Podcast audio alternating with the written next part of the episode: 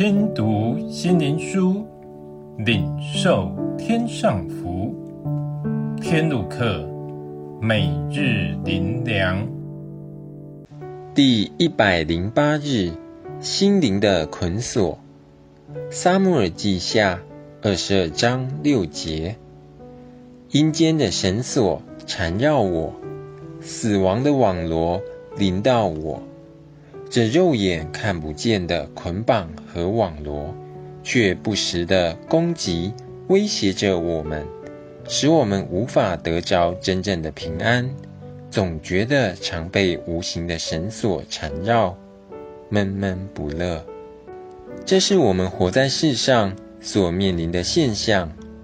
我们常以为是我们自己如何，其实这是灵界的事。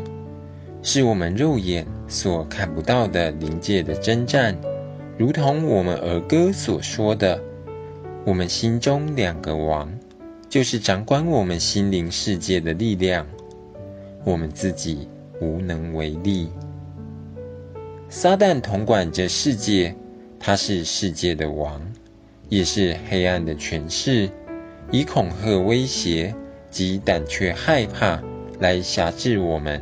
成为他的奴仆，让人无论怎样挣扎都无法脱离。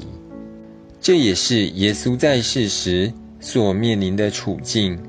但是他来本是要毁灭撒旦的作为，除去人里头的罪，救人脱离魔鬼的网罗。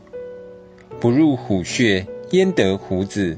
所以神的儿子借着死而复活的大能。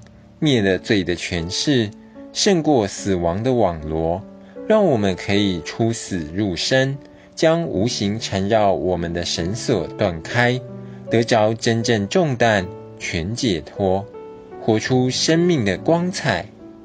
清心的人有福了，因为他们不再受这世界的迷惑，不陷入似是而非的网罗，他们的心灵被神开启。得着真正的智慧，寻得人生的标竿，因此得着生命真正的自由与价值。最后，让我们一起来祷告：主啊，感谢你的救恩，你的大能释放了我们，保守我们的心，不再受罪和世界的捆绑，使我们能过着除黑暗入光明的生活，满有你的荣耀。奉主耶稣的名祷告，阿门。